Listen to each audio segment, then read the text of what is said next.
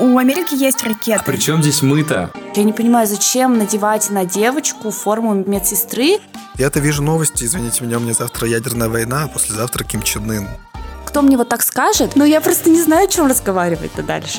Война всегда являлась каким-то регулятором перенаселения. Мы ближе всего сейчас к Гибели. гибели. Хорошо. да. Короче говоря, все это как-то страшно.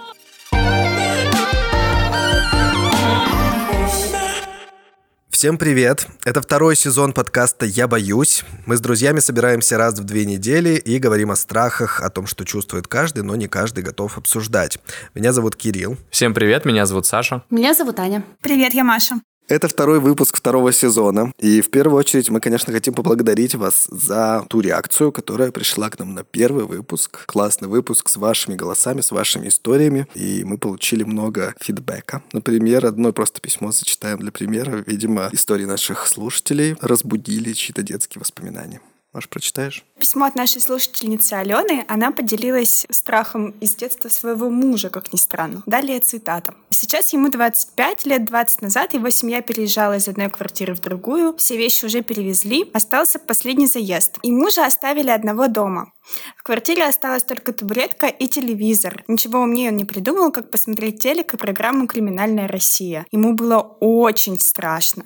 И даже сейчас, когда он слышит музыку из главной заставки, у него идут мурашки по коже. НТВ умеет, я соглашусь с этим. У меня тоже немножечко идут мурашки по коже, когда я слышу музыку из этой передачи, при том, что я не смотрел эту передачу на постоянной основе, но она сама по себе настолько выразительная и страшная, что это очень даже понятный итог. Классно, что вы делитесь с нами. Спасибо, что оставляете нам сообщения, пишите звуковые сообщения. Расскажу вам кое-что. Мы тут посмотрели статистику, и оказалось, что только 45% слушающих подписаны на наш подкаст. Остальные слушают, но не подписываются. Поэтому измените эту ситуацию прямо сейчас. Нажмите подписаться и переходим к нашей теме.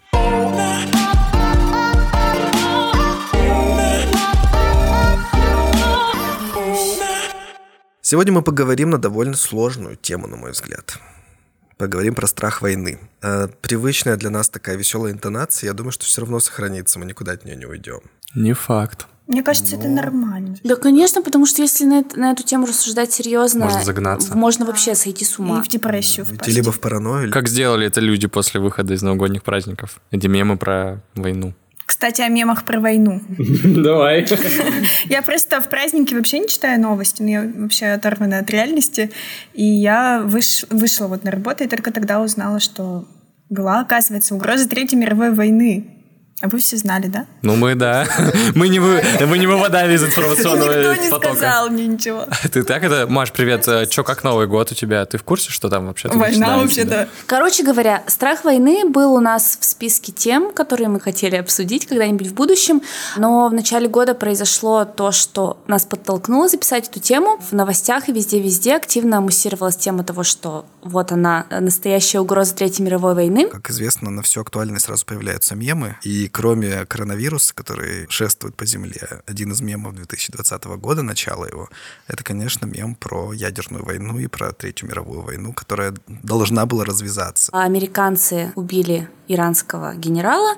Иран на это ответил, ах вы сволочи, вы сейчас узнаете, каков наш гнев. Трамп на это ответил в своем духе в Твиттере, что мы всех вас разнесем, потому что только мы можем всех победить. Да, и в общем стало немного страшно. Это все вылилось еще и в э, то, что Иран сбил э, пассажирский самолет, то есть уже пострадали вообще ни в чем не повинные люди. Короче говоря, все это как-то страшно, все это жутко, и ты понимаешь, что ты вообще тут ничего поделать не можешь. То есть твое, твоя личность, твое личное мнение или позиция вообще тут абсолютно не имеет значения. Ну и мы вообще живем в некоторых реалиях войны уже несколько лет. Одна война у нас совсем под боком, происходят какие-то военные действия в Украине. Э, В прошлом году все боялись, что начнется война с Северной Кореей. В этом году вот, пожалуйста, всплыл Два Иран. поставщика войны. Два поставщика войны. Нет, ну знаете ли, мы тоже в прошлом году транслировали всем, как наши ракеты летят на Майами. Ну, не мы лично, конечно. Мы, мы выходили в прямой эфир в подкасте и говорили, ребята, Майами, уезжайте быстрее. Надо было подписываться на нас в Инстаграме. Слава богу, что делали это не мы лично. Другая война это в Сирии, которая тоже очень активно муссировалась в СМИ и везде. Какое-то новое слово, да, они придумали? Муссировалось, я ни разу не слышал. Саша, словарь. Словарь твой Словарь для. Саши. Вот, поэтому тема войны довольно Ну, довольно актуально она на поверхности. И потом э, часто, когда экспертам различным задают вопросы в последнее время, ну, особенно вот с ростом напряженности между Россией и США, Китай там где-то, что-то Северная Корея, когда задают экспертам вопросы, либо журналистам, либо каким-нибудь политологам или еще кому-нибудь, они говорят, мы верим в возможность Третьей мировой войны и верим, что она может начаться просто по по ошибке. По щелчку. Не по, ну, по щелчку, понятно. По кнопке, Саша. По ошибке, по Ну, случайности. да. Ну, как это Типа кто-то что-то не понял, да, вот кто-то эта что-то не вот понял, такой, так, а, надо сейчас вот напасть, получается. Не, не надо нападать. Да ну, ладно. нет, ну это вот то же самое, как сбили самолет, да, сейчас же версия такая, что это просто был человеческий фактор, ну, так это или не так, непонятно, но тем не менее, какая-то ситуация может привести к такой напряженности, э, когда один человек, какой-нибудь безумный условный Трамп, сделает какую-то глупость и либо какой-то другой человек просто сделает ошибку. Я слышу часто это где-то читаю, и меня это вообще всегда... Я вот, у меня вот есть точка зрения на этот счет, ну, что касается Ирана и США и вот этого всего. Я вообще не понял, на самом деле, почему массовая истерия началась в России, то есть, ну, как вообще, ну, причем мы здесь, да, условно, есть куча всяких мероприятий, вот таких вот, да, э, которые происходят, ну, условно, каждый день где-то там далеко, условный. Э, Почему-то у нас какой-то есть стереотип, что если участвует в этом во всем Америка, то так как мы какие-то там, типа, враги американцев, скоро, типа, наша очередь будет. Я вообще не понимаю, как обычному простому там российскому жителю а, есть какое-то дело, что там происходит. Понятно, что там, типа, это плохо, что там кого-то там убивают, что там какие-то самолеты падают, что там а, кто-то кого-то оскорбляет. Но ты сидишь там в Первоуральске и, ну, сиди в Первоуральске, до тебя не дойдет еще, не факт, что до тебя дойдет. Ракета бахнет и до всех Да причем, дойдет. нет, понимаешь, непонятно, почему есть такой стереотип, что если где-то там началась какая-то движуха, то это обязательно дойдет до нас. И начинается массовая истерия, типа, ну все, проснулись, типа, 2020 Саша, год. ядерная война это все, это конец всей при чем здесь планете, до ядерная всех война? дойдет, до Подожди, Первоуральска. тут нет- тут- Потому что у, у Америки есть ракеты. А при чем здесь мы-то? Ну блин, а как? Потому что мы на одной планете живем. Так а мы не- вообще в этом Саша, конфликте подожди, никакого отношения как? к этому не Какая имеем. разница, если они жахнут, то они жахнут по всем, и все умрут. Мы имеем, Саш, непосредственное отношение. Ты думаешь, что если начнется Третья мировая война или, или реально вооруженный конфликт, Россия скажет, ой, Извините, пожалуйста, мы в этом не участвуем. Лично нас это не касается. Вот хоть в на одном ближневосточном конфликте за последнее время Это уже э, другой наши вопрос. приня- Это- не это приняли значит, ну, участие. это значит, что мы э, вписываемся в какие-то непонятные переделки просто-напросто. Ну, Но это примерно значит, нас непосредственно касается. Ну, тем более, большинство экспертов сходятся на том, что если Третья мировая будет, то это будет именно ядерная война. Да я не спорю, какой формат будет этой уничтожит. войны. Я говорю о том, что непонятно, почему обычному российскому человеку или в целом вообще любому российскому человеку, кроме одного человека, есть дело до того, что происходит там. Понятно, что это как бы эм, ну, экономика мира, там, да, не экономика, в смысле, это, это вопросы безопасности, там, каких-то там Вообще-то, когда началась война в Сирии, какая должна быть разница была быть какому-то человеку из Первоуральска или там Подмосковья? Так ее и нет. Ну как нет? Туда едут люди, вообще-то российские солдаты И едут и умирают. умирают, там оттуда регулярно привозят железные гробы и... и Да, это- если из твоего окружения никто не ездил, это, во-первых, не значит, что никто не ездил из России, а во-вторых, э, вся экономическая политика России тоже перестроилась. То есть часть наших денег уходит на вооружение, на армию, на помощь этим людям в Сирии. То есть деньги, которые, собственно, мы платим, э, работающие люди, налоги, вот они все уходят, ну не все, не все, ну какая-то часть туда уходит. Ну да, как это тебя могло задеть Мир лично? сейчас настолько глобален, что и процесс настолько взаимосвязаны, тем более такая огромная и во все пытающаяся Могучая страна. вмешиваться, да, страна, э, не останется в стороне. Да понятно, все, давайте мы блок политики закончим на этом. Давайте. Потому что мы в какой-то первый канал превращаемся. Ну, это уже зато сразу показало, насколько страх войны как тема э, касается каждого, и сразу же все эмоционально очень Ой, вовлеклись да, в этот да. разговор. Я боюсь. Выдохнули. Если вы не против, я начну с небольшой статистики, ну или вообще какого-то общего обзора. После Второй мировой войны и до окончания Холодной войны, до 90-х, уровень войн неизменно рос, рос, рос, рос. Когда распался Советский Союз, собственно, Холодная война закончилась, э, пошел спад, и он, в принципе, практически до текущего дня идет, идет, и идет, и идет, и уменьшается.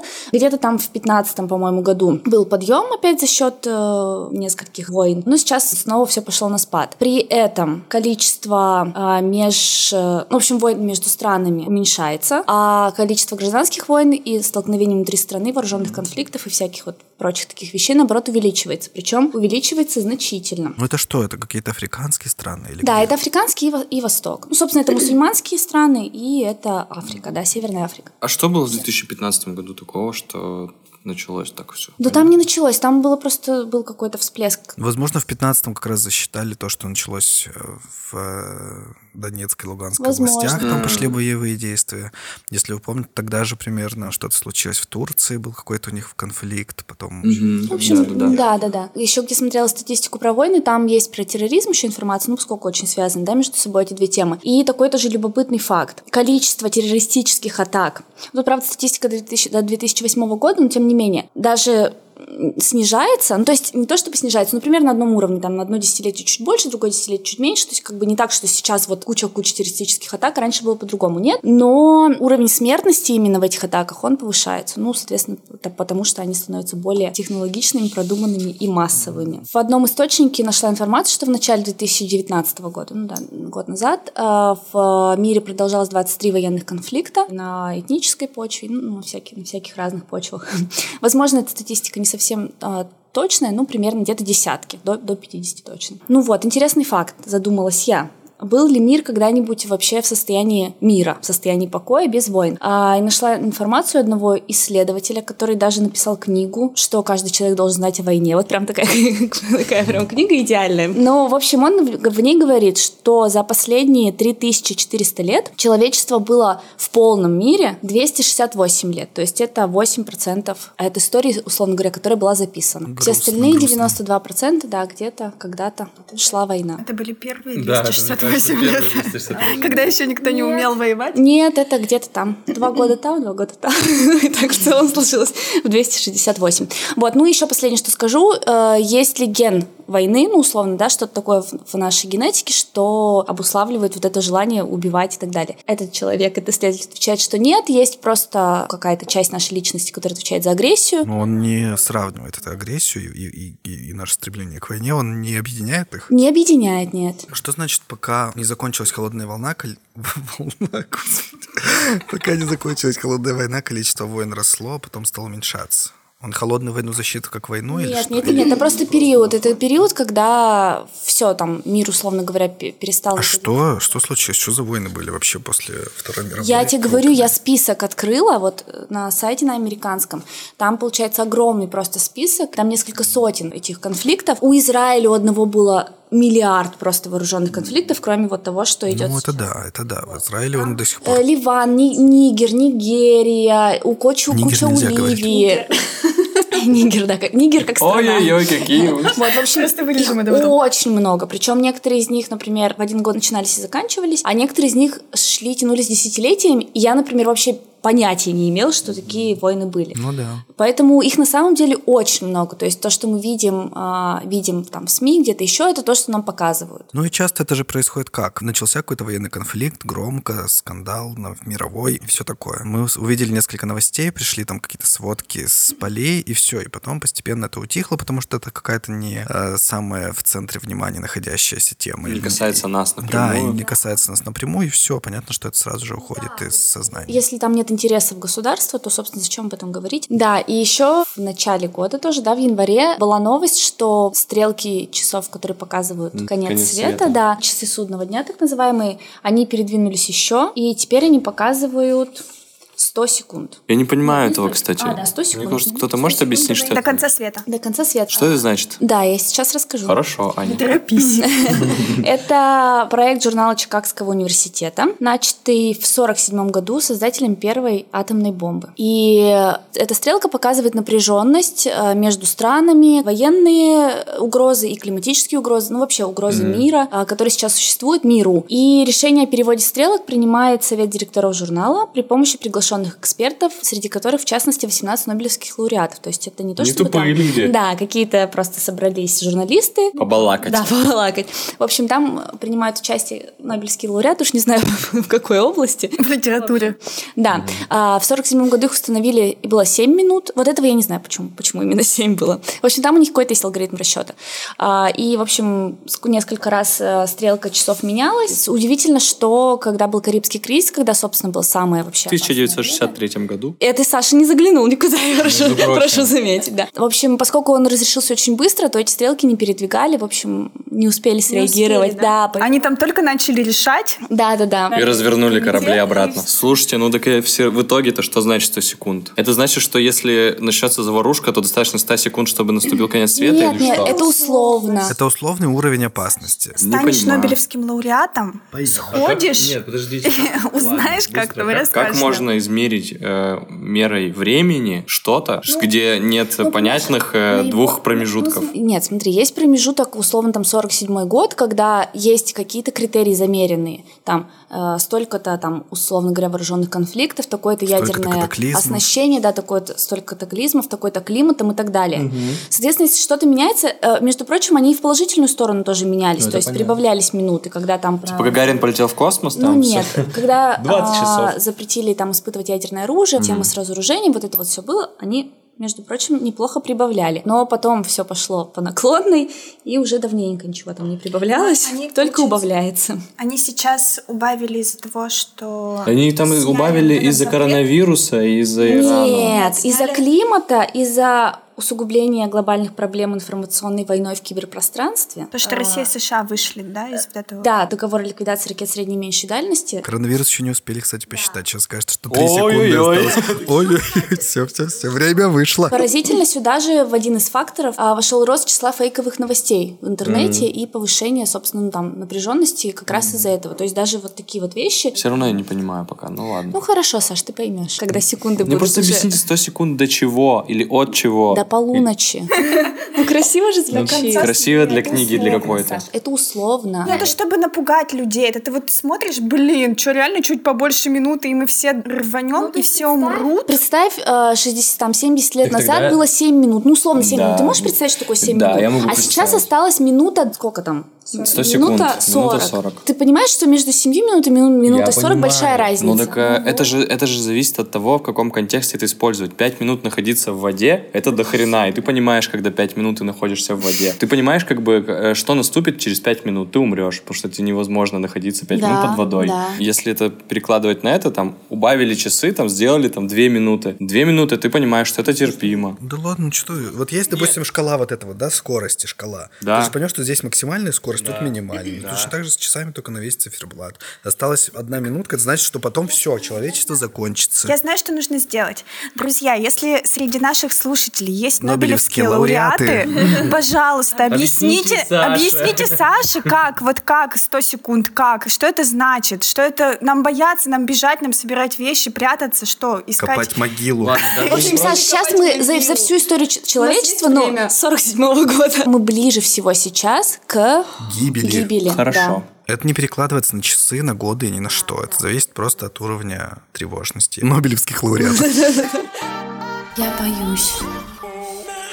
Перед Новым годом решил, что надо максимально отключиться от новостной повестки. Понятно, что в эпоху соцсетей до тебя будет все равно что-то долетать. Но я не могу сказать, что я испытал какой-то реальный страх или какое-то предчувствие войны. Мне все равно кажется, что ну, в 2020 году, господи боже, уже люди немножечко цивилизованы. Ну, не решаются вещи просто сразу же прямым конфликтом. Кажется, что есть вот эти благоразумные люди, которые начнут все обсуждать и вести нас от войны, а не к ней. Ну вот, да, с этим-то я согласна, что есть институции специально созданные, в которых работает куча народа, которые для этого, собственно, и созданы были. Но с другой стороны, опять же, когда идет разговор о том, что все эти институты устаревают, о том, что ООН уже не имеет такого влияния, о том, что все это устарело, вот мы живем принципами прошлого века, и вот это все, ты начинаешь задумываться, если те принципы устарели, и все начинают муссировать эту тему, а значит, это укрепляется в головах людей. Если это все оспаривается и становится уже не таким прочным, как, казалось бы, было раньше, то значит, что следующее поколение будет сформировано тем, что старые представления уже устарели, а новых еще нет. Когда были сформулированы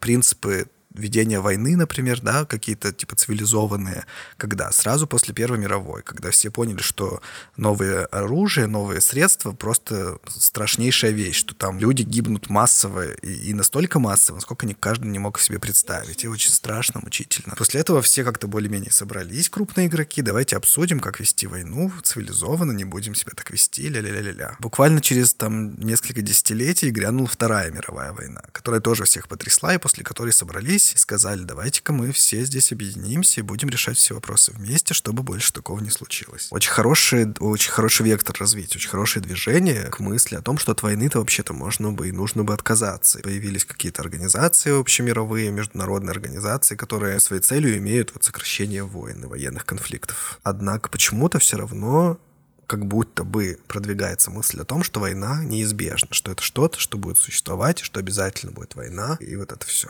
Это меня пугает и смущает. Ну что ты считаешь, что это просто информационная политика такая? И это не очень связано с реальным положением дел? Или это реальная угроза, но которая просто еще и подпитывается? Вот я не знаю. Вообще статистика говорит о том, что количество насилия на планете сокращается, что мы становимся все более гуманными. Но с другой стороны, может быть, у меня есть такое внутреннее опасение, что может быть это происходило как раз-таки потому, что вся человеческая культура долгое время, столетия как минимум, минимум всеми доступными искусству, СМИ, всем вообще вокруг средством, способами, говорил о том, что война — это плохо, насилие — это плохо, убивать — это плохо, все плохое — это плохо.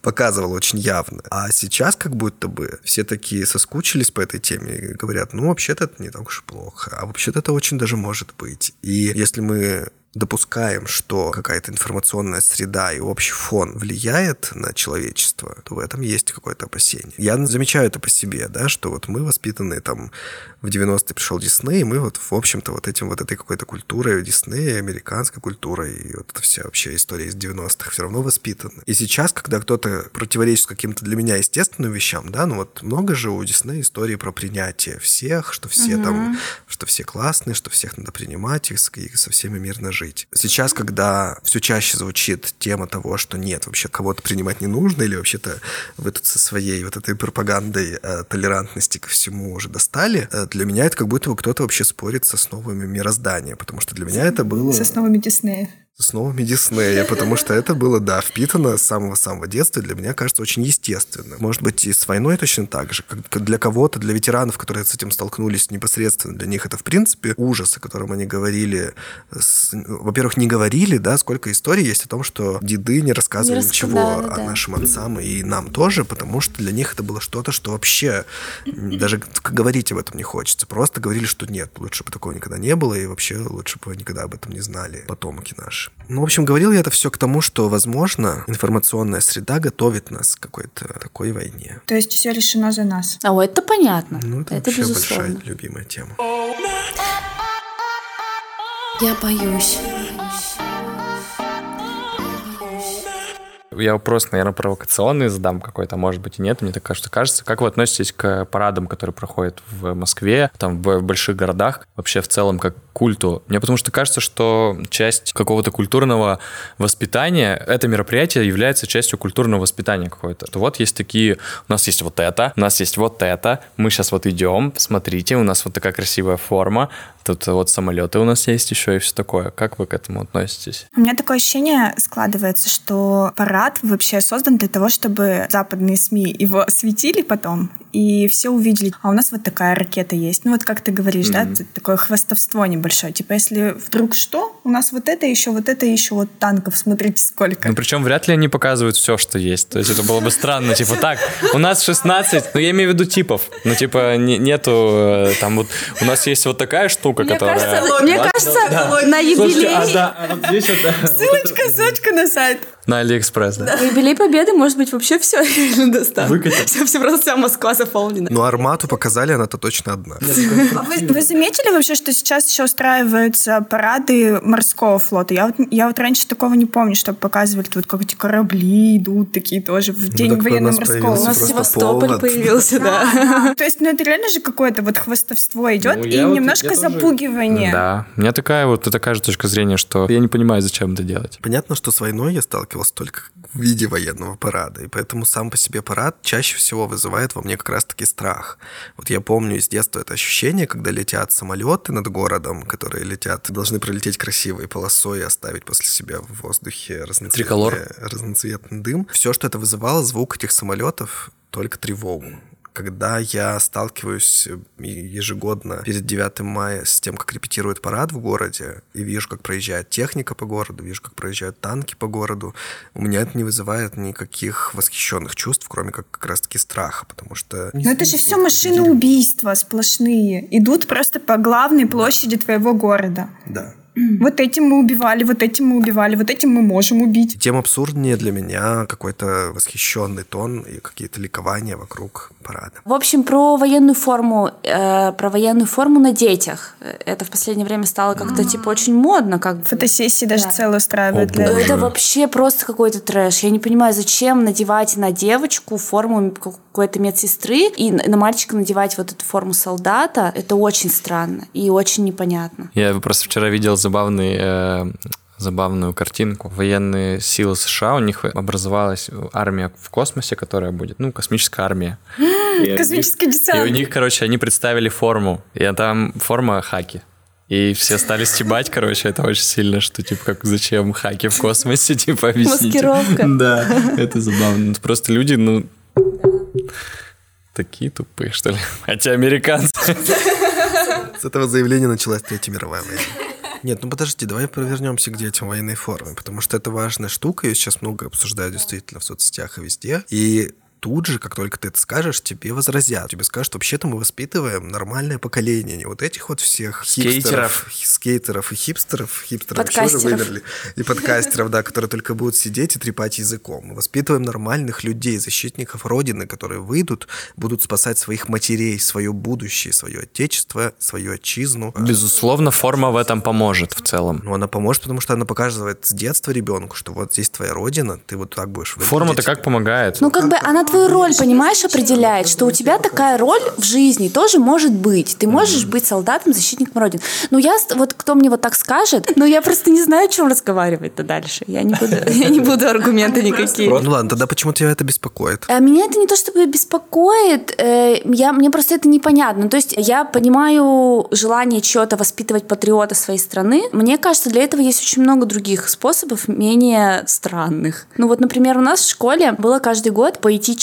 такое выступление. Рассказывали стихи, причем такие не самые там супер известные, а какие-то там у нас уч- учитель находила. Даже недавно вспоминала и нашла стихотворение, которое я рассказывала. И э, я помню, что на меня это очень какое-то благотворное влияние оказывало. У меня не было ни страха, ни какого-то безумного патриотизма. У меня просто было желание побольше узнать, понять слезы какие-то первые вот по теме войны и умер, погибших. И это как-то было вот как-то было хорошо. Хотя знаете, что странно? Я сейчас вспомнила одну историю. Я ходила на танцы, и у нас там был номер тоже. И мы там танцевали в защитных, ну, в камуфляжных штанах, каких-то камуфляжных топах, в банданах. Я тогда это воспринимала нормально, сейчас я это очень странно воспринимаю, потому что там были такие движения. С а, автоматами? ну, типа, имитация марша, потом там были такие, типа, как будто мы там кого-то пинаем, ну, то есть вот эстрадный танец, но вот военной стилистики. И вот тогда меня это не, не, вообще никак не трогало, а вот сейчас я понимаю, что это тоже очень странно. Ну, вообще, честно говоря, вот, ну, тоже зачем?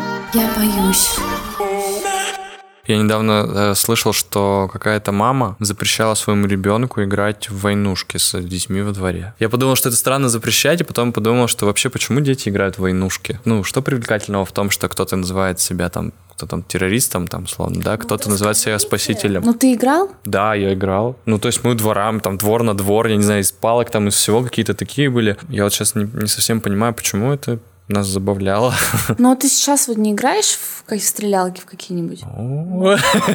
Нет, ну, да. Да, вот. Ну и почему тебя это забавляет сейчас? Да ну, тут уже другие какие-то мотиваторы. Тут там было, мне кажется, коммуникация, общение, забавно, прикольно. А здесь уже иг- игра, игра, все, как бы ты не обращаешь внимания. Это то же самое, что, блин, сравнивать с тем, что говорят, вот, и вин- виноваты игры там, вот во всех вот этих вот каких-то там не так давних Ну да, происшествиях. да, да. Говорят, Часто виноваты такое игры. говорили. Типа они ожесточают. Вот случай был где-то, не помню где, про парня, которого там в армии, что-то там его очень сильно над ним из- издевались, измывались, он там убил 6 или 8 человек, его поймали, и все, сейчас судят. И он им всем слезно объясняет, что так они нам издевались. Ну, типа, я не мог терпеть уже эти издевки. Они что со мной только не делали. Я, конечно, не знаю там какие подробности, но он просто слезно говорит, что они надо издевались. Что ему делать?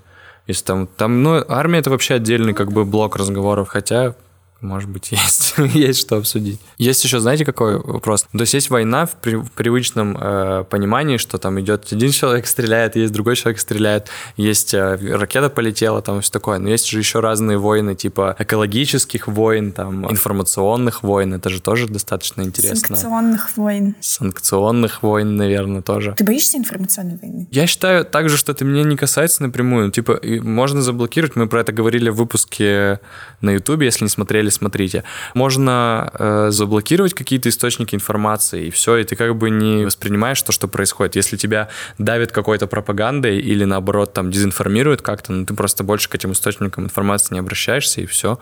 У нас в мире достаточно легко это сейчас сделать. У меня выключился Bluetooth в машине, и включилось радио настоящее. И начался выпуск новостей, и там начали про Сирию, э, США, Иран, и вот эту всю историю рассказывать. И я просто подумал, нет, пожалуйста, я не хочу этого слушать, и выключил это. Вот так же, мне кажется, и здесь можно делать. Ну, вам, то есть, нечего сказать про это. Про Разные, про разные войны? типы, да, войн, что есть вооруженная война, есть э, нетрадиционная, так скажем, война. Ну, мне кажется, люди боятся как раз вооруженных конфликтов, потому что от этого умирают. Но от экологической тоже умирают. Прежде всего. Ну, вот какая экологическая война? Это что? Это когда планета вот сейчас вот на Австралию напала. Вот это вот война.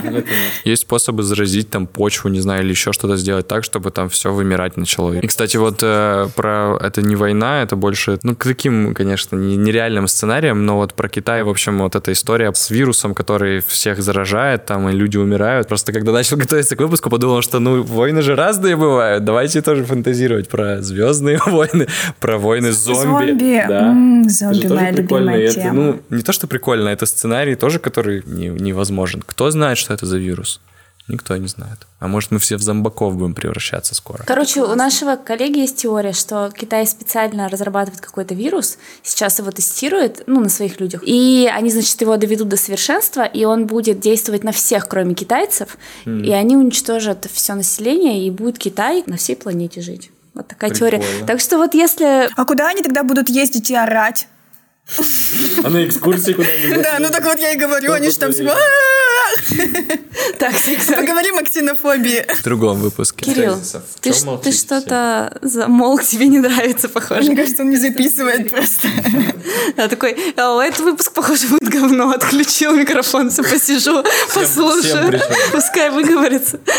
Мне кажется, что у нас так сильно развит страх реальной войны только потому, что эти события вооруженной, да, войны, только потому, что эти события были относительно недавно, и как раз-таки в 20 веке человечество вообще как-то встрепенулось и подумало о том, что война это вообще-то довольно-таки жутко, и нужно от этой практики отходить. Да-да-да. Потому что, ну, мы говорили с вами еще в первом сезоне когда-то про войны, да, что люди... Что, Что во времена что Игры престолов Во времена Игры престолов, средневековые войны, и тем более все древние войны, они вообще-то кажутся нам сейчас довольно жуткими, абсолютно варварскими и сумасшедшими какими-то когда кровь во все стороны, кишки выворачиваются, и все это делается холодным оружием, которым ты должен вот непосредственно носить какие-то ранения. еще и лекарств особо нет никаких. Вот, но при этом почему-то много-много-много столетий война существовала в таком виде, довольно жутком. А в 20 веке, когда вроде бы человечество избавили от э, непосредственного контакта во время войны, да, и можно было издалека там стрельнуть и все, разнести кому-то голову, и ты вроде бы ничего не видишь такого страшного, кровь не летит тебе прямо в глаза. Но именно в 20 веке люди ужаснулись в войне. Ну, конечно, это было связано с массовым оружием, которое появилось, да, химическое оружие и просто оружие массового поражения. Но вообще-то это же ну, очень хороший, очень хороший вектор развития, очень хорошее движение к мысли о том, что от войны-то вообще-то можно бы и нужно бы отказаться. Я, э, знаете, что думаю? Вот если посмотреть, например, войну Вторую мировую, то все-таки это была не в полной мере, но отчасти и от большой части война идеологий, что ли. Ну, то есть был фашизм, был коммунизм и вот это вот все дело. Понятно, как мир был поделен. Сейчас есть такое ощущение, что мир как будто бы делится на исламский мир и на христианский мир. Не, не ощущение, это сто процентов так. Э, Если не считать каких-то там терок между Россией... Ну или просто даже исламский мир и, допустим, там развитые страны. И развитые То есть страны. не- они Не не обязательно обязательно сейчас христианские. То есть это да, христианская культура, но не обязательно Не, религиозная. не религиозно, да, а именно культурно, да. Почему-то кажется, что это вот опасная какая-то вот вещь, потому что все, что связано с э, идеологией и вот этим вот отчасти где-то фанатизмом, а, очень тяжело поддается какому-то логическому осмыслению, и очень тяжело садиться за стол переговоров, например, и обсуждать. Э, Одно дело обсуждать, например, там санкции или там чего-нибудь присоединения Захват Крыма, да. например, да. А другое дело вот обсуждать э, Мировоззрение. Нет, вы неправильно верите или вы неправильно смотрите на жизнь. А с учетом того, что исламская часть мира, она очень большая, Ну и как молодая религия, они очень ортодоксальны. да, да, да, да. То есть вот эти вот все вещи, это как один из э, фитилей, который может загореться где-то. Для меня проходит аналогия с крестовыми походами. То есть, когда вот христианская религия была тоже молодой, а- они, ну, христиане же тоже с ума сходили. Они там приходили на чужие земли, вырезали всех. Если ты не хочешь в Иисуса Христа верить, все, не живи тогда вообще. А как это закончилось? Мир стал христианским, так и закончилось. Они добились своего. Пара-пара-пам. Ну, то есть, либо исламское сообщество угомонится и останется... Гуманитически. Ну ладно, я, я, наверное, неправильно сказала, неправильно выразилась. Ну, то есть они либо остановятся на том, что вот сейчас есть, и останутся в... Этого не будет. И успокоятся. Ну, как бы, я, не знаю, как это вот назвать. Э, Когда религия молодая, она же действительно хочет... Бурлящая Да, кровь. хочет все завоевать и вообще весь мир сделать, ну, чтобы все были единомышленниками. Ну вот нет, нет ощущения, что исламский мир хочет кого-то завоевать пойти. Просто он очень большой, он очень большой. И вот то, что сейчас очень много э, мигрантов в Европе, и что они распространяются вообще по всему миру, выходят за границы своих государств, привыч- в привычные границы, с желанием сохранять, да, свою культуру. А, и это есть какой-то рост напряженности, когда люди говорят, да ну что, что это такое вообще? Идите со своими хиджабами в, в свою страну, а у нас тут этого не надо. Как будто бы это просто все сильнее и сильнее растет напряженность по этому поводу, и договариваться сложнее и сложнее становится. Вот как, какое-то такое ощущение есть. Я это не к тому, что нужно разобрать это, и мы, конечно, не политологи, я к тому, что это вот просто одна из точек напряженности, которая явно в последние годы становится более-более накаленной. Вообще-то в мире есть множество горячих точек. Просто, ну, не все не трезвонят о, о них все время, но зона напряженности, где постоянно идет Сектор конфликт. Газа, Израиль. Да, и люди учатся жить просто, в принципе, параллельно с войной. Как Израиль уже много-много-много лет э, существует прямо Состояние войны, да. да. То есть постоянные, постоянные новости о том, что здесь взорвалось, здесь прилетел снаряд, здесь... Так у меня вот есть, э, у меня есть родственники, которые живут в Израиле, и у них вот, он, он- мы с ним встречались летом, он приезжал сюда, э, он мне рассказывает, я говорю, что, как дела? Он говорит, да нормально, просто бомбят периодически, вот ракета в соседний дом, типа, попала.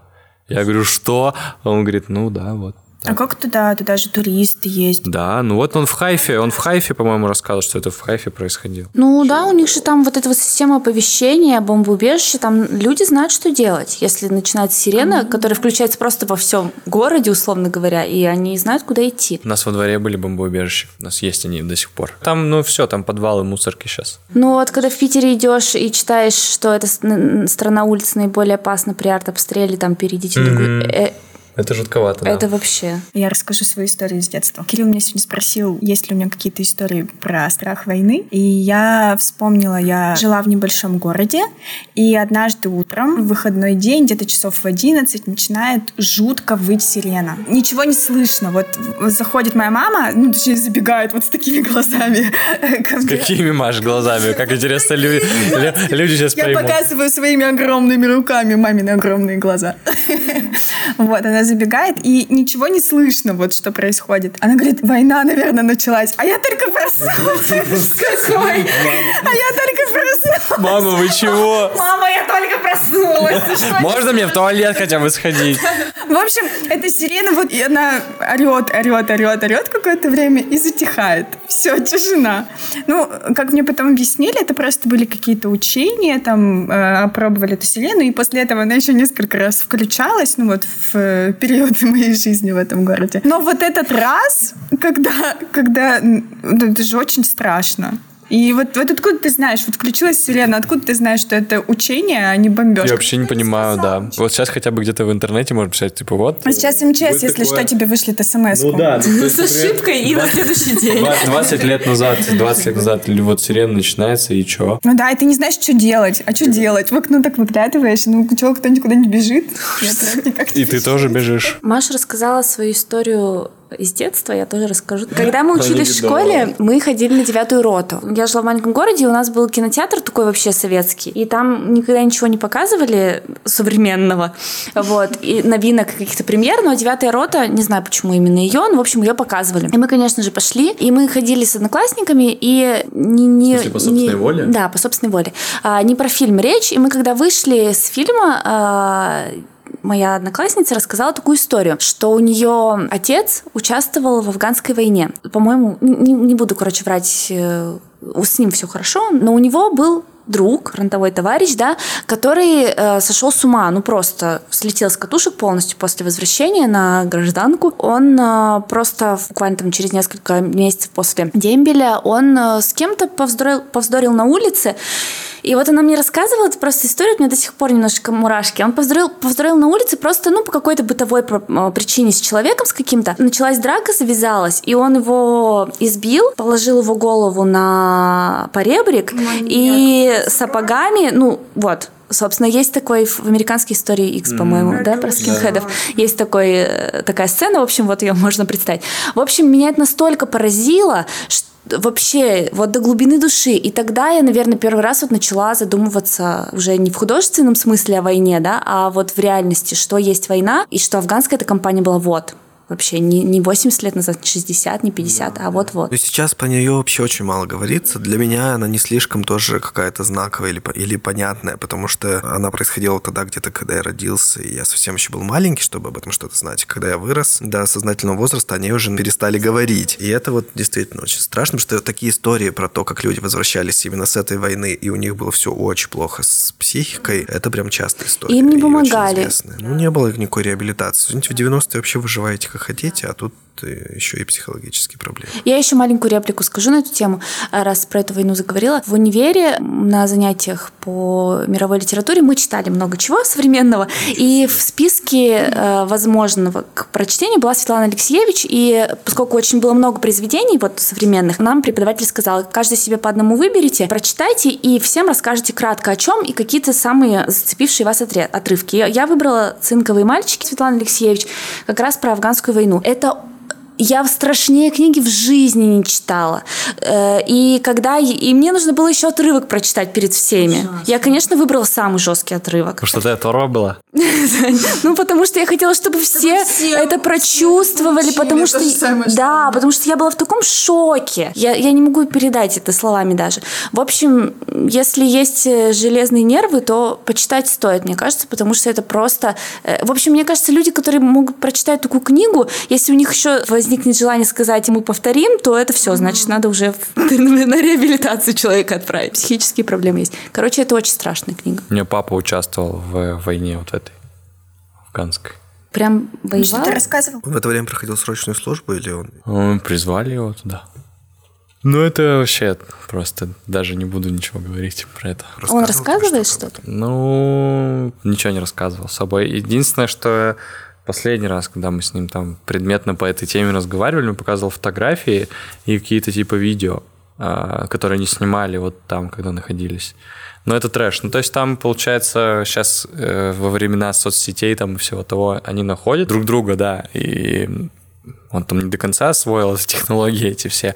И он мне просто попросил, говорит, вот у меня есть типа фотографии, можешь мне помочь их оцифровать и туда разместить в Одноклассниках, чтобы типа отметить там вот чуваков, друзей. И там просто такие эти фотографии, такие э, видеозаписи, которые там, ну, он мне показывал. Ну, это просто жизнь. Ну, то есть это снималось все на вот эти вот камеры, которые там непонятно откуда, где и брались. И это просто вот, ну, там девятый рот этим можно не смотреть, соответственно, сразу же. Какие-то вот эти вот перевалы, какие-то там машины, там вот он начинает рассказывать, что вот там вот за этим перевалом там то, там вот это все. Просто такое сидишь и думаешь, понятно. Ну, короче, то, то, та тема про то, что это влияет, оно жестко влияет. И образ жизни меняется сразу же. Здесь в целом я не, ну, всей этой истории не знаю, как это все потом происходило, когда он вернулся там и дальше. А, Как здесь помогают, я тоже этого всего не знаю и как бы, ну, не хочу знать даже, по идее. Но это невозможно забыть, я думаю. Я в целом эту историю вот не совсем понимаю и знаю, поэтому не готов ничего комментировать тут. Вот. Это действительно очень страшно. И я согласна полностью, что люди, которые пишут на своих машинах «давайте повторим», они не понимают, они просто неадекватно себя ведут. Я боюсь.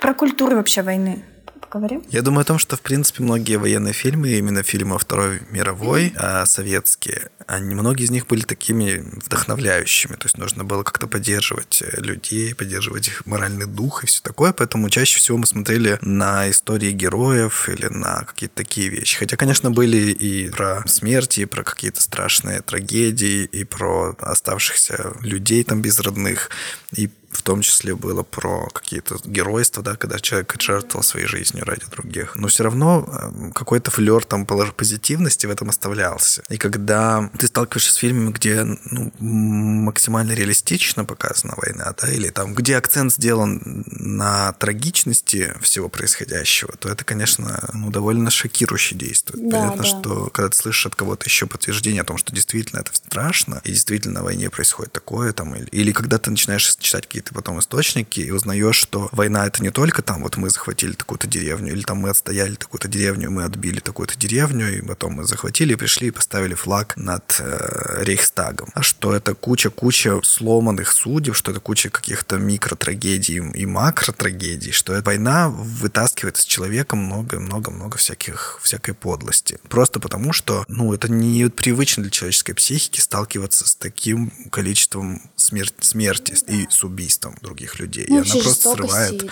срывает пробки. А я сегодня тоже в в книге автора, которого уже назвала, прочитала, что вот ты сказал про сломанные судьбы. В общем, между 1900 и 1990 годом 62 миллиона мирных жителей были убиты в войнах. 62 миллиона мирных жителей, которые не брали в руки оружие, которых разбомбили там, и вот все такое. Не 100, не 100 тысяч, не 2, а 63 миллиона. Так что по поводу того, что там это касается или не касается, даже если ты там не призывного возраста или еще что-то, касается, даже еще побольше. Тоже вспомнила про это. Когда готовилась к выпуску, наткнулась на сайт о войне. Там истории собраны а, о том, как люди переживали Донбасс, и там есть история мирного жителя, который оказался вот в какой-то оккупированной деревне, и когда, ну, там, многие успели уехать, он рассказывал просто, как он выживал, когда рядом стреляют, рядом пули, а потом проходит а, сначала одна армия, кого-то убили, кого-то не убили, потом проходит вторая армия, которые уже отвоевали, уже вроде как бы свои идут, но они все равно проверяют и тоже, ну, в общем, это страшно. И он как раз тоже говорил, что статистика такая, что на одного убитого солдата приходится 8 мирных жителей. Ну да. То есть те, кто просто попали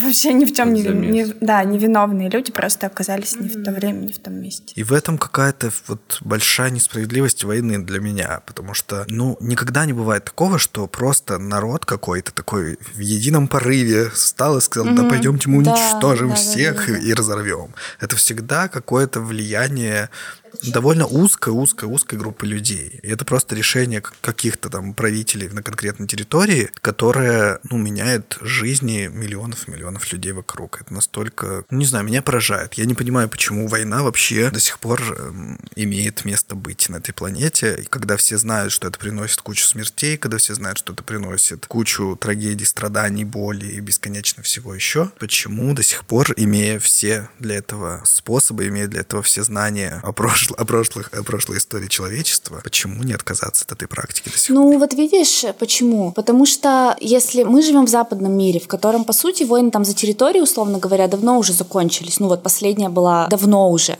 И у нас нет там амбиций, сейчас никто не сидит и не разрабатывает планы, как пойти там соседнюю территорию завоевать. По большому счету, это просто уже бессмысленно. Ну да, да, да, да. То есть это мы тут такие сидим и рассуждаем. То есть у нас сейчас единственная проблема у западных людей с западными людьми это вот какие-то амбиции имперские вот это вот влияние, кто круче там и так далее. Ну да, и рычаги влияния уже пошли экономические, как мы видим, Ну и, да, и да, более да, да. такие Вот. А про ресурсы, да. И никто же не хочет пойти отобрать, э, например, Америка не хочет пойти отобрать нефть у Норвегии какой-нибудь или у Швеции. Ну нет, конечно же. Они хорошо прячут. И там Они не, холодно. они не рассказывают. Там холодно, они не хотят У вас есть нефть? Не-не-не. Слушайте, вообще нет. Но есть другой мир, в котором мы не живем, и который для нас кажется таким далеким. Это вот как раз Африка, 아프리카 Ближний Восток, где вообще другой уровень развития Азия. общества, и где другой, Ну, где э, и где есть вот эти проблемы, которые западное общество уже когда-то пережило. И кроме того, там есть еще большие религиозные проблемы, которые тоже когда-то западное общество много веков назад пережило, тоже кровопролитные всяко-всяко, а они только сейчас-то это переживают. Поэтому, с одной стороны, да, но с другой стороны... Так нормальная часть человечества должна уничтожить просто всю... Вот, вот она. Так и рассуждают люди, Кирилл, ты не понимаешь? Кирилл говорит, я не понимаю, как вообще... Ну, Ну вы же понимаете, что я шучу. да, конечно. Мы понимаем, Но Кирилл. с другой стороны, я понимаю такие опасения тоже, потому что вся вот эта история с римской цивилизацией, да, которая пала от варваров, римская цивилизация, которую мы представляем себе такой развитой, Да, такой да, вообще да, да. эстетичной, такой прекрасной, великой, С политичной, просто вообще да. со всеми благами, которые разделяет современное и европейское сознание, по крайней мере. И просто пришли варвары, которые дикие, бешеные, не понимают вообще, что вы тут построились своими квадратиками, мы вас просто будем жрать сейчас. Позитивная история. Ну да, да. А с учетом того, что, например, э, мир все равно становится глобальным, и эти два мира как-то должны существовать вместе. Раньше все жили за границами, за своими, и никто друг к другу ну, с этими вопросами Не стучался. обращался, да. Сейчас по-другому все стало. И тоже в том числе из-за того, что есть какие-то войны, люди ассимилируются, бегут от этих войн. Ну, неважно, в общем, какие там причины.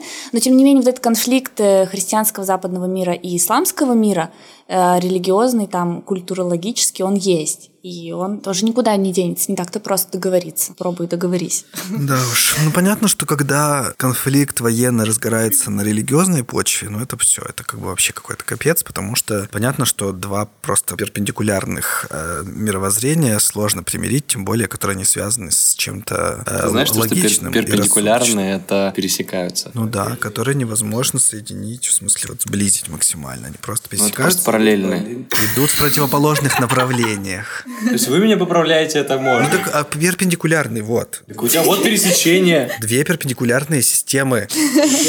Так, все, все, все. Брейк, мальчики, брейк.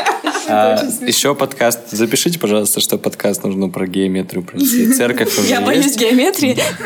Математики. Мне кажется, кстати, много таких людей, кто боится математики. Для меня, понимаете, перпендикулярно это вот. Есть точка одного пересечения, и она конфликт. Слушатели тебя сейчас не поймут. Ну, Кирилл все правильно. Кирилл, Кирилл правильно показывает перпендикулярные линии. Просто они с Сашей просто дураки, дураки.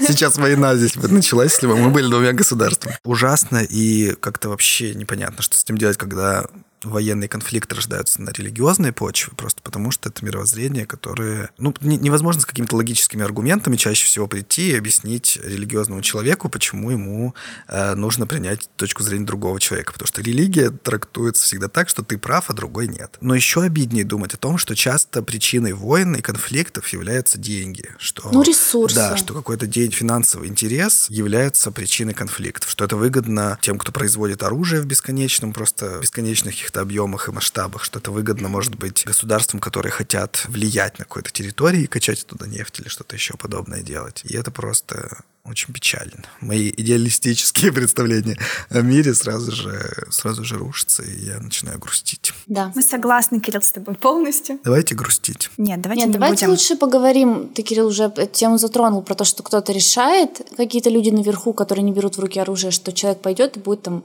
рисковать своей жизнью. Кстати, вот что вспомнил я.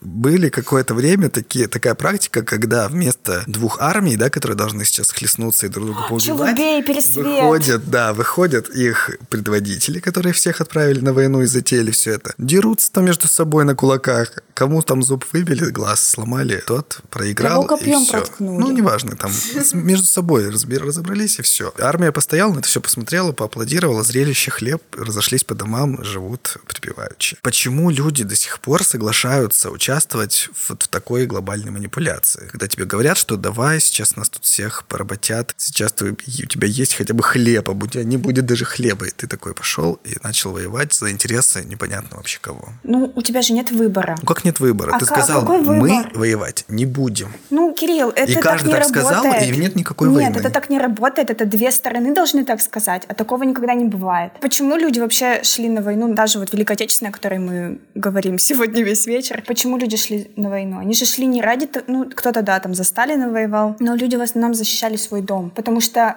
ты сам сказал, Ну, это мы что говорим, война — когда о защите. А когда тебе кто-то говорит, пойдемте завоюем эту территорию, пойдемте как побомбим им немножечко, почему ты не можешь сказать внутри себя, что я не собираюсь никого бомбить? Ты видел это вот в фильмах люди там скачут на конях перед, перед армией, там вот такие речи задвигают. Мне кажется, очень сложно не поддаться влиянию. Маша соскакивает каждый раз с дивана, чтобы уже тоже... Тоже, опять же, если мы говорим о текущих войнах, то они идут там, где, э, например, есть авторитарные режимы, и люди э, пытаются себя освободить, спасти каким-то образом. Они тоже свою, за свою семью бо- борются, за свое будущее, не то чтобы им там... А что касается там ну, в американской армии, например, много контрактников. Ну, все там, да, я так понимаю, сейчас контрактники. То есть они за деньги это делают. То есть я не думаю, что сейчас вот очень много, кроме религиозных, опять же, причин, людей, которые за идею, за царя, за государя, вот таких вот людей. Ну, Россия еще пока остается только такой страной. Но это, это на словах. Ну, не будем фантазировать, но на словах, да, на словах это отчасти так. Есть какой-то этот вот на, на голом патриотизм. Но это будет, мне кажется, чем больше времени проходить, тем больше будет осознанности в людях вот этой вот свободной воли, про которую ты говоришь. Я Не зря же согласен. армии контрактной становятся. Мне тоже так кажется, что так или иначе мы все равно идем человечество, я имею в виду не мы с вами втроем, что человечество идет к осознанности, и в том числе поэтому, возможно, количество насилия, количество войн глобально все равно уменьшается. По крайней мере, где-то такую статистику я читал, и она меня немного успокоила, мою тревожность. Да этому я тебе поводу. вначале говорила, что где он там читала, я тебе это сказала. Нет, я еще читал именно... А я еще читал, кроме того, что ты сказала. Ну, ты мне что сказал, что они уменьшаются? Я-то вижу новости, извините меня, у меня завтра ядерная война, а послезавтра Ким Чен Ын. Такие тебя расписание, да? Очень плотненько, да? Да-да-да. Потом коронавирус следующим. Если следить за новостями, мне кажется, что спадает вообще количество насилия. Еще каждый день мы видим страшные новости про то, сколько человек погибло, сколько пострадало, кого порезали, кого застрелили, кого задавили. Но масштабно все это меняется. И у меня есть надежда. Надежда Кирилл умирает последний, да. Через 100 секунд. Отличный финал, мне кажется, для нашего выпуска. Я боюсь. Кирилл вот э, упомянул советские фильмы, о том, что там романтизируется, да, немножко война. Ну, понятно, что не только у нас. Есть американские фильмы, просто у них там свои войны, например. Сколько есть С фильмов инопланетянами вот эти вот их с войны. инопланетянами или там с, э, с Вьетнамом тема. Понятно, что у всех романтизируется война, потому что... Потому что иначе никто потому на что нее не пойдет. Это, да, это тоже инструмент какого-то влияния и формирования картины мира. Ну и источник, понятно, что война в любом случае источник героических историй или историй про трагедии, что всегда привлекает культуру. Ну и вообще, если посмотреть там во времена, когда война вообще была образом жизни, то есть, ну, не было такого представления, что, ой, хоть бы не было войны, да будет стопудово, как бы вообще не переживай за это. Сегодня так завтра. А, батальная живопись, вот это вот все, ну, то есть самые там красивые картины, переход Суворова через Альпы, это же все жемчужины искусства. А мы про это про смерть, да, говорили, что смерть как явление не очень позитивное, ну, кому как, в целом. Но вдохновляет очень много в культуре всего прекрасного, что хочется смотреть, слушать там и так далее. То же самое с войной, получается так. Почему? Потому что людям нравится смотреть на страдания? Ну, какое-то есть в этом. Э, Я, короче, расскажу вам про мою любовь. Я не знаю почему, но все, что связано с Первой мировой войной, меня не- невероятно притягивает. Вот невероятно. Книги, фильмы, э, хроники. Не знаю почему. Я знаю почему. Почему? Ну, скорее всего, ты в прошлой жизни участвовала в Первой мировой войне. Машина теория. Участвовала и выжила, наверное. Выжила наверняка, потому что у тебя осталось приятное впечатление, да? Как? А неплохо было? Ну, в смысле, если... Нет, но когда ты переживаешь что-то очень э, разрушительное, но ты это пережил, у тебя же остается положительное какое-то впечатление от события. И ты, скорее всего, скорее всего, вспоминала об этом еще долгое время и умерла в своей мыслями постели об этом, да? старости, да. Хорошо, я может, твою теорию принимаю. В общем, и в связи с этим я бы хотела... Сделать заявление. Если вы мне позволите, да. Сегодня я объявляю войну. Да нет. Дать рекомендации нашим слушателям, если им это интересно. Не совсем банальные вещи про Первую мировую войну. Чаще всего в русскоязычной среде внимание приковано как раз ко Второй мировой войне. Про Первую, мне кажется, вообще все знают ну, много меньше. Много Поэтому меньше. да. интересно. Вот. В общем, фильм, который я посмотрела, наверное, последним из этой темы, он называется «Они никогда не станут старше». Это Питер Джексон, который вот «Хоббит» и «Властелин колец», э, любитель больших панорамных картин.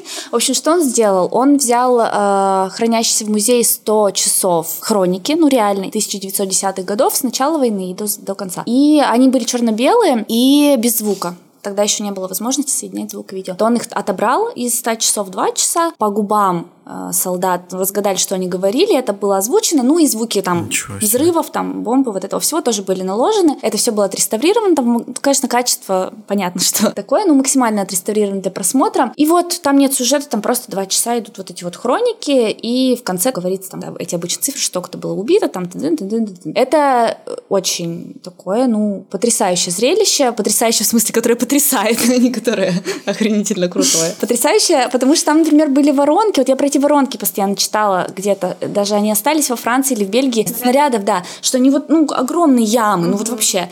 И я читала, там в фильмах видела, ну, воронки, воронки. А там вот это вот, ну, вот реальная съемка, как это попадает снаряд, и какая-то воронка. В общем, это не для слабонервных, но очень заслуживает внимания. Где ты смотрела или где смотреть? Я смотрела в кинотеатре с субтитрами, но он вышел года полтора назад, уже, наверное, есть. В сети есть. И еще книгу порекомендую. Ну, понятно, что всяких ремарков э, все уже почитали, если кому-то было это интересно. Всяких... Обожаю ремарк. Зачем я так сказала? Ремарк уже все почитали. Вот, в общем, есть такой наш современник, э, Себастьян Фолкс его зовут, он еще жив и здравствует. А, У него есть роман «И пели птицы», он такой очень толстый. Он, ну, понятно, не был на войне, раз наш современник, но он очень много архивов там поднял, тоже перечитал. Интересная тоже очень книга про, ну, историю одного мужчины, который жил, попал на войну, снова жил, и о том, как его а, внучка или правнучка, не знаю, кто в, в современном уже мире находит о нем какие-то, ну, в общем, там связь поколений и все такое. В общем, тоже интересное, хорошее. Кирилл, расскажешь про фильм потрясающий? Да, я могу порекомендовать фильм, который называется «По соображениям совести». Это фильм... Аж помоги. Мела Гибсона. Да, это фильм Элла Гибсона. Несколько лет назад он вышел. Для меня, как для человека с антивоенными убеждениями, мне показался довольно актуальным и довольно важным. Потому что часто романтизация войны или даже какие-то чтения о войне, пусть и более-менее реалистичные, они все равно не могут дать такого жесткого представления о том, как происходят военные действия, как просто откровенно снятые, откровенно снятое кино. Страшные вещи, куча крови. Но вообще-то история солдата, точнее призывника, американского парня, которого призывают на войну, но он по соображениям совести не хочет брать в руки оружие, не хочет участвовать именно в военном действии, но говорит, что он пойдет служить, поскольку он обязан, его родина в огне. Поэтому он говорит, что я пойду служить, но при этом я не могу брать в руки оружие. То есть я могу делать все, все остальное, помогать там по медицине, эвакуировать людей с поля боя или делать все, что нужно, но не буду связан с оружием. Вот. И понятно, что ему противостоит вся военная машина сначала, потому что что это такое? Это не патриотично, и неправильно, и вообще ты же мужчина. Вот. Но потом все-таки ему удается об этом договориться, он попадает на очень страшную войну. По-моему, тогда американцы воевали с японцами, и показано все очень страшно, именно сами военные действия. Ну, Мэл Гибсон, вы понимаете, что он умеет показать кровяку и оторванные органы, клочья и все такое. С чего Кирилл ты взял? Ну, потому что я смотрел «Страсти Христова» Мэла Гибсона, и он там тоже оторвался по полной. Что у него есть, да, такое? И чего хотят женщины? В общем, советую посмотреть тем, кому интересна тема антивоенная, ну или военная тоже, потому что там есть о чем подумать и на что посмотреть тоже есть. Поэтому, ну, во-первых, мне не кажется просто, что война должна быть каким-то обыденным разговором. Я считаю, что страх войны — это хорошее чувство, в том смысле, что оно может уберечь и тех, кто находится наверху власти, и тех, кто находится внизу и считает, что он должен исполнять чьи-то приказы. Этот фильм, кстати, ответил на мой давний вообще вопрос. Что, чем занят Мэл Гибсон? последние годы. Не, Мел Гибсон вообще крутые вещи делает, на самом деле. Про то, как люди на поле боя отличают своего от не своего. То есть там же вообще не разберешь. Просто вот тут какая-то хрень на тебя сверху летит, тут кто-то уже там чем-то в тебя тычет. Это же вообще это страшно. Ты попадаешь в ситуацию, когда просто со всех сторон все тебя хотят убить. И как понять, вот ты своего сейчас мочишь или Так, чужого? ну-ка, ну-ка, и как? Какой разный просто у нас взгляд вообще на один и тот же фильм. Я просто не помню абсолютно, как этот фильм отвечает на этот вопрос. Ну, как он отвечает? Никак не понимаешь, просто мочишь куда... А, ну это да. Ну да. А еще страшно то, что там все молоденькие мальчики. И это тоже про то, что бо- большие дяди только решают, а отправляют на это все детей. Можно я еще порекомендую? А, про музыку. У меня есть тоже песня антивоенная в арсенале моих любимых песен. Не, не антивоенных, а вообще любимых песен. И вообще я сейчас подумала о том, что в музыке, ну, в современной эта же тема практически никак не поднимается. То есть, ну, время пострелять не считается. Моя девочка война. Да, да, да, или девочка война, да. Ну, понятно, что социальные песни сейчас не, не в фаворе, но когда-то в Америке, в Европе было очень много антивоенных песен, и я знаю одного современного исполнителя, эта группа называется Rise Against, ну, восстать против. Но это как бы их вообще, ну, философия, что ли. Они очень политизированные, им не нравится абсолютно политика Америки, и они, в общем, всячески это в своих песнях транслируют. И у них есть такая песня, называется Hero of War. Э, не буду я ее пересказывать. В общем, послушайте, она медленная, лиричная. Э, если есть желание, почитайте текст, но если не разберете, там на самом деле он на английском, но он простой. В общем, она проникновенная. Я каждый раз ее слушаю и плачу. Ну, не плачу прям на взрыв, но у меня слеза прокатывается по щеке. Мне кажется, что вот таких вот еще вещей было бы неплохо побольше. То есть пропаганда не, не войны, а пропаганда Здравого смысла. здравого смысла да. Я боюсь. У меня еще есть теория Машина теория. про то, плохая война, безусловно, или нет. Вот вы как считаете? Я считаю, что война, безусловно, плоха. Хорошо, Саша. Да, конечно, плохо. Война — это плохо. Ты так считаешь? Я так. В общем, мы поднимали тему не так давно, и я подумала о том, что, ну вот глобально война это не так уж и плохо. Сложно об этом говорить после того, как мы все это обсудили, все вот эти ужасы, кошмары, лишения, там сломанные жизни. Ты как социолог, Маш, говори. Со- со- стати- по да, вот если, вот если смотреть объективно, да, когда мы учились в школе, ну вот мы примерно одного возраста, население планеты составляло там 6 миллиардов. Сейчас уже говорят о том, что 7 миллиардов. Война всегда являлась каким-то регулятором вот этого перенаселения, то есть перенаселение не случалось из-за того, что были постоянные войны, люди умирали, и, ну, соответственно, ресурсов хватало на всех. А если вот как вы все хотите, ну, мы все, мы все разумное человечество хотим, чтобы войн не было на планете, как будет регулироваться популяция человечества? Коронавирусами. Я думаю, что будет э, просто энергия, которая может направлена быть на военные, всякие действия, будет направлена на интеллект. Интеллект будет настолько развит, что мы уедем на Марс. А, ну вот если только. Ну, то есть мы верим только в то, что... Что интеллект полетим- позволит. Ну, полетим я говорю про то, что энергию, которую тратится на то, чтобы конфликтовать, можно направить в другое русло. Интеллект позволит нам открыть новые горизонты. Или ограничить рождаемость на планете. Да, про открытие новых горизонтов. Э, Вы не задумывались о том, что война являлась э, пинком вот этим вот для человечества и вообще для развития такого, что в, мирном, в мирное время безусловно. было для нас полезно. Я вот как раз покопалась и просто несколько вещей, которые были изобретены благодаря войне. Это Ане понравится. Крепкий алкоголь был изобретен благодаря войне, потому что вино было, ну, как бы бочкой вино не потащишь, поэтому нужен был какой-то концентрат, и поэтому, собственно, был изобретен крепкий алкоголь. Но это только одна история. Консервы. Все любят консервы. Нет. Полет в космос. Ну, тоже же была гонка вооружений. Нужно было... Технологии. Технологии, да, нужно было побыстрее сделать, быстрее, чем американцы, и поэтому, собственно, у нас развивалась космическая сфера.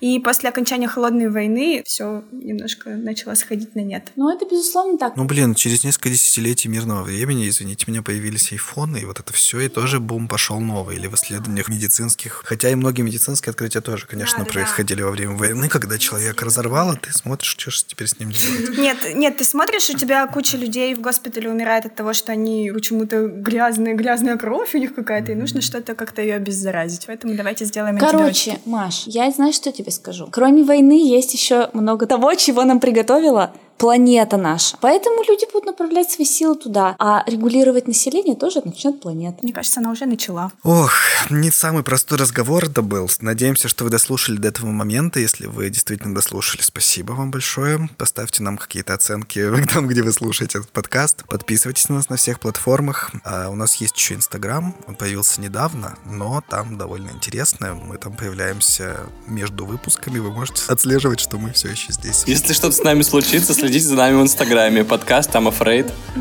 Подкаст I'm Afraid. Плохо, плохо собрались. И традиционно все боятся, и все об этом говорят. Всем пока. Всем пока. Пока-пока.